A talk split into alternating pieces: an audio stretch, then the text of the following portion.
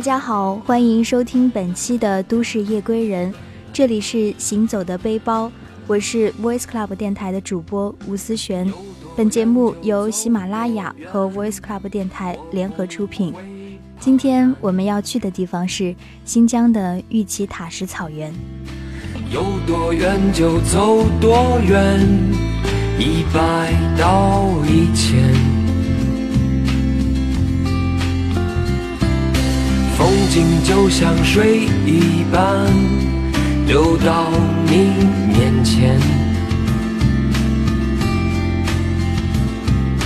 他们都与路无关，尽管灿烂。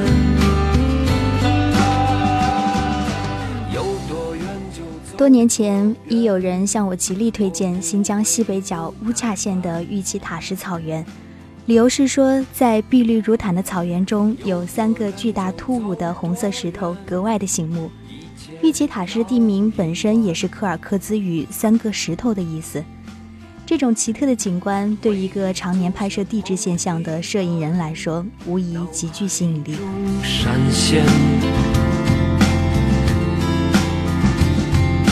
他们都与路无关。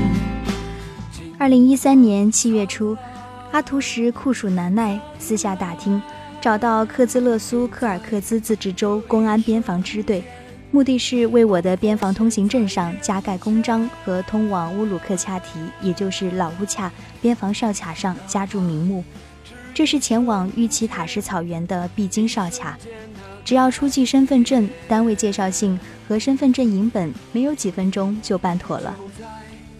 沿着二幺二国道朝乌恰县方向行驶，海拔渐渐的升高，感觉车外已飘逸着凉爽的惬意。公路两旁切割陡峭的岩体断面，裸露着红、白、褐色彩各异的岩层，形成锯齿状的构造现象，仿佛一幅幅神笔之下的抽象画卷。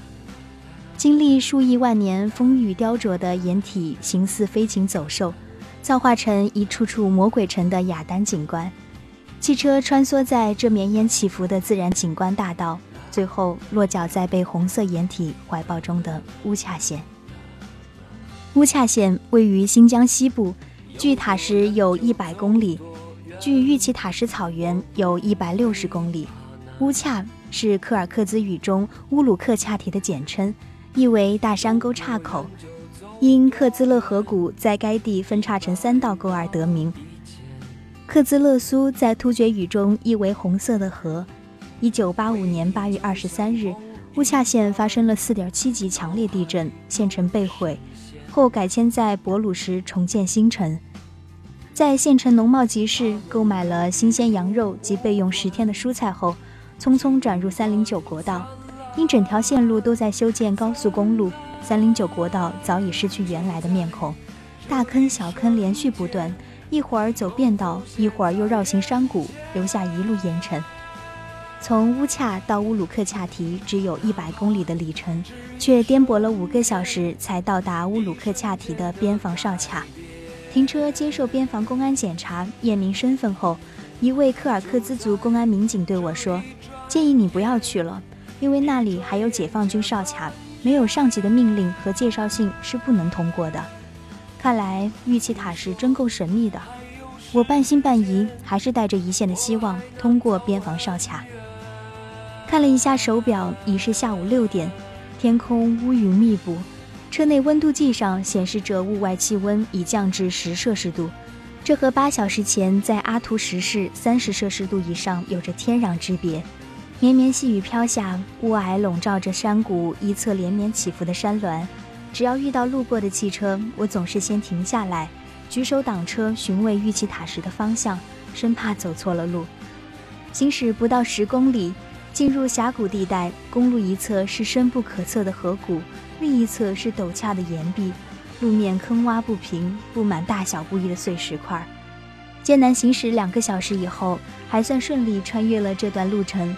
前方视野中渐渐显现着高原开阔的景象。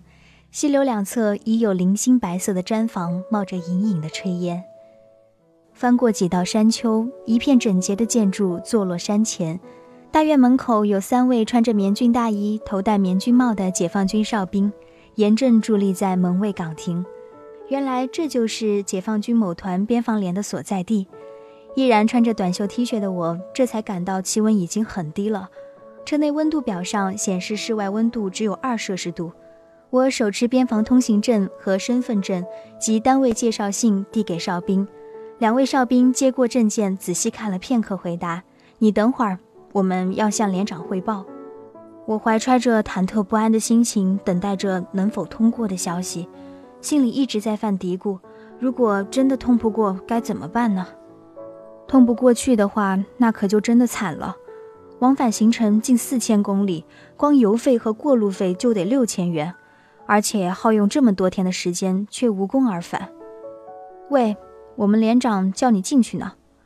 哨兵对着站在警戒线外的我大声地说道：“走进连队大楼的前厅，一位中等身材、圆形黝黑的脸庞上一对炯炯有神、闪着亮光的眼睛，面带微笑、操着山东口音的小伙子迎面握手相迎，一再地说：‘欢迎欢迎，你辛苦了。’没想到他就是这个边防连的男连长。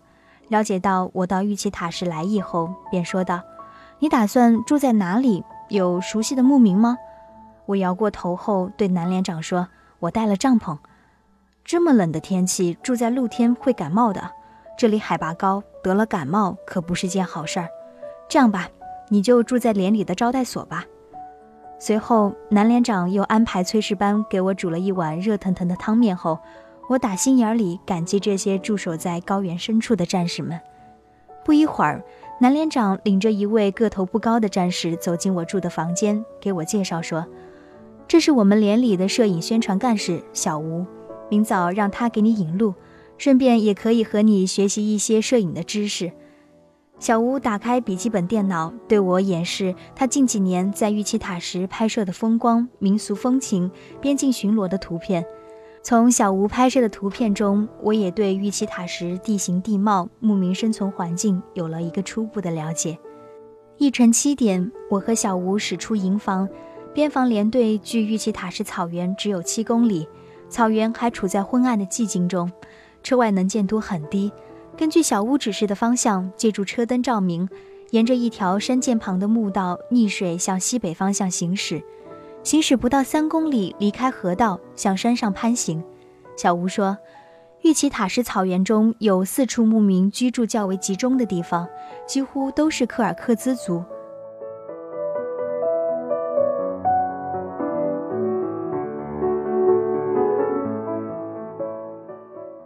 柯尔克孜是突厥语，含义有多种解释。一说是四十的复数，可解释为四十百户，也就是四十个部落。也有科尔克是四十，克孜是姑娘，科尔克孜就是四十个姑娘。还有一说是山里的游牧人。顺着盘山道继续向上行驶，天色大亮。七月的玉器塔什草原，经昨夜的一场小雪，披上了银装。忽然发现。车身左边一块山间盆地中有几十顶白色的毡房，徐徐冒着青色的炊烟。毡房四周到处是游动的牲畜，银色的地面中融化过后显现着一个个圆形图案，绽放着绿色的生机。整个毡房群体被依在褐红色陡峭的岩壁下，岩壁上方是忽隐忽现的雪山，这是我在高原中从未遇见过的自然与人共处的美丽景色。选择一处视野开阔、相对较为平缓的坡面下车，一阵冷风吹来，身子直打寒噤，口吐白雾，似乎感觉又临近冬日的脚步。支起了相机，一直拍到羊群、牛群离开毡房，炊烟停止，带着首战告捷愉悦的心情，又驻足在玉器塔什草原最北头的牧民聚居地。还未下车，顷刻间片状的雪花飞泻而下。雪越下越大，雾气瞬间笼罩着毡房。飞雪一直持续足有二十分钟。回到车里，重播着一帧帧雪中拍摄的图片，激动之余颇感酣畅淋漓。老天爷真是给了好大的面子，眷顾我这位远道而来的摄影人。小吴见我激动的样子，说道：“我们这里经常下雪。”话音未落，天空中的阴雪开始快速游动。几位柯尔克孜族小伙子凑到车前，向我问这问那，并热情地邀请我去他们的毡房吃饭。这时，又过来一位中年柯尔克孜男子，名字叫做艾莎，是乡里派来的蹲点干部。他得知我到此拍摄的意图后，向我述说着玉器塔什一些基本的情况。这里平均海拔在三千米以上，一般草高十五厘米左右，草质良好，产量高，覆盖度高达八成。大概有十万头牲畜，五千左右的牧民，是新疆西部海拔最高、面积最大的高山牧场。乌云密布的天空又变为湛蓝，衬托着随风飘洒的白云。三面耸立的雪峰，经昨夜重新顶戴雪帽后，更加雄伟清晰。受过雨水洗刷的牧场更显绿草如茵，裸露红褐色的掩体受雨水侵蚀，张扬着夸张的色彩。开阔的草原上洒落着片片羊群，好一派高山牧场宜人的景象。我又想起了那三个石头，向艾莎询问玉器塔什名字的来历。艾莎指指远方三个方向高耸入云的雪峰，说：“当地的很多牧民都认为这三座雪峰代表着玉器塔什。”又指向右边，在一条地质构造带上的那九个似如皇冠的山体，说：“也有牧民认为这九座皇冠山就是玉器塔石。”这里的牧民祖祖辈辈都是以群居的方式，选择山间盆地，在有溪流穿过的位置安营扎寨。每个牧业点至少有五十顶以上的毡房聚集，每户人家都有各自的围栏存放牲畜。一般是六月中旬陆续转场来到这里，在九月初开始下撤，因十月天气变冷，下雪封山。牧民在玉器塔什落脚的近三个月里，放牧、剪羊毛、兜售牛奶、制作乳酪，最后把部分牲畜卖出，是每家牧民必做的事情，也成为每家经济收入最重要的时段。所有的家庭都有各自的分工，男主人主要负责放牧、剪羊毛、赶毡。妇人一早起来就挤羊奶、碾制羊毛线、织毯、做饭、料理家务。我登高远眺，早晚几乎在同一时间，所有的毡房炊烟袅袅，牲畜鸣叫。早晨，每家的羊群在牧羊人口哨的驱赶下，走向各自划分好的草场。下午，在太阳即将落山前，羊群叫声一片，回荡在草原山谷，最终走进自家的畜牧围栏里。我领略着高山牧场异常热闹的场面，丰富多样的民情风俗，赋予摄影人拍不尽的资源。起初计划在这里拍上两天便可，最终拍了八天还不过瘾。几天拍摄下来，许多牧民老乡都已和我相熟，柯尔克孜族牧民都非常的好客，他们见我到来总是笑着说“雅克西玛”，这是柯尔克孜族语问好的意思。还有几位牧民邀请我去他家喝马奶子。中午肚子饿了，就把汽车开到溪流上游，选择一处较为安静的地方，支起灶具，用高压锅蒸米饭、羊肉炒白菜。饭后躺在防潮垫上，在溪流哗啦和鸟鸣声中睡上一觉，那才美呢。记得第四天中午刚睡着不久，一阵急促的啼声把我从睡梦中惊醒，起身环视。只见一侧山坡上几匹枣红色的骏马奔跑而过，接着溪流下游离我不足五十米的地方，几位牧民把羊赶到河边，抱起一只只绵羊扔向河里，喷涌的水花溅得足有一米多高。两位小孩手持棍棒在溪流对岸围堵上岸的羊只。牧民把羊扔进河里，一是为了给羊洗澡，二来还可以冲刷掉羊毛中的寄生虫。我没费半点功夫就捕捉到了一个很好的画面，而暗自高兴，真感激惊醒我的那几匹骏马了。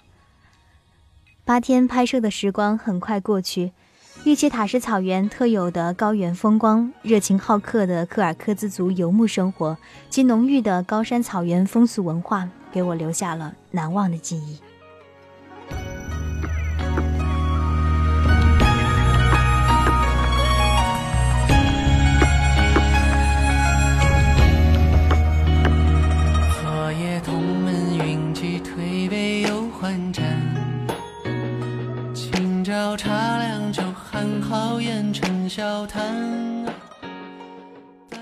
好了，今天就到这里，大家晚安。